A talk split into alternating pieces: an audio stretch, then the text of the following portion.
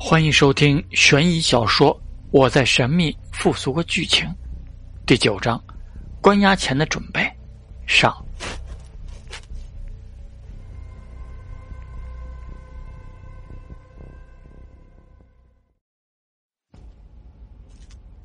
白桃才一说完，随后担忧道：“怎么了？你不会要回学校吧？”陈兰点头：“这趟学校，他必须回去一趟。”两件 A 级事件必须先解决一件，他安慰道：“没事，还是有活下来的把握的。”白桃微微皱眉，哼哼道：“你现在到底是什么人呢？”陈兰，我觉得你有事瞒着我们。他悄悄看着陈兰，继续说道：“你来学校救我们的时候，就给我一种怪怪的感觉。”陈兰摇摇头，不解道：“什么感觉？”他也有些好奇，自己似乎产生一些变化。是潜移默化的变化。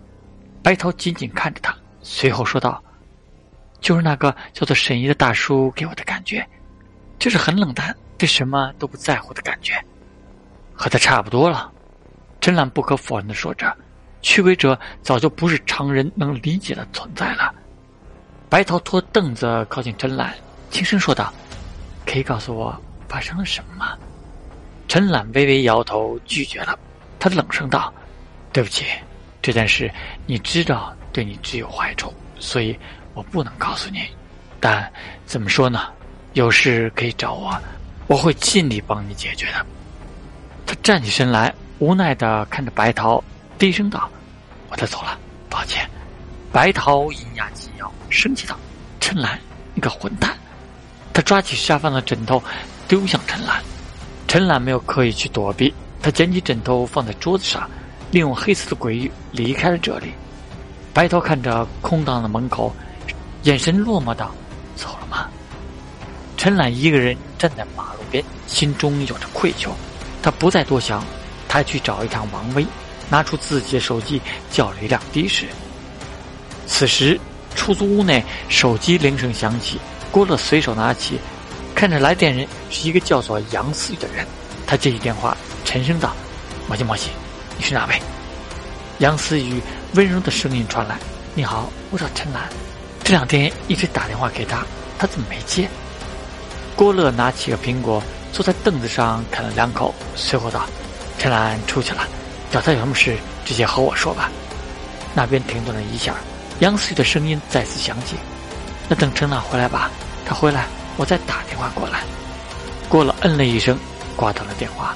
他不清楚杨思雨是谁。只是觉得陈岚的事情更重要，他是经历过黑与鬼的事件的，明白陈岚要找的东西很重要。陈岚这时坐车到了王威家楼下，一个电话打给王威，轻声说道：“王胖子，下了撸串，来来来，我马上下来，等等我啊！这次你别跟我抢，我来买单。”王威的声音急匆匆的，但还是充满了开心。几分钟后，王威穿着运动服走了下来，一下来就呵嘿直笑。我操！你是不知道，我爸妈这些天天天要我减肥，我和他们说了学校的事，他们都说我神经病。他娘的，我差点死在里面，我爹妈还不信。陈朗和他两人来到了一处串串小摊，摆了很多凳子和桌子。王维一到就喊道：“碗二十串牛肉，二十个腰子。”其他人都看着他。老板打趣道：“小伙，这个年纪就不行了吗？”陈楠自觉的和他拉开了距离，一脸黑线的说道：“我不认他。”王威只是一笑，丝毫不在意的说道：“等下可能还要加哦。”陈兰找位置坐下，等待王威入座。他一坐下，看到不远处的小丑人，然后看着王威说道：“你们小区下面怎么还有小丑？”王威看了一眼，然后紧张道。那个小丑，我怀疑和学校一样，进去他们恐怖屋的人就没有人出来过，但警察也没有人管这件事，所以大家对那个小丑都避之不及。陈岚点点头，心说：警局都被鬼门事件弄得焦头烂额了，哪有时间管这些事情？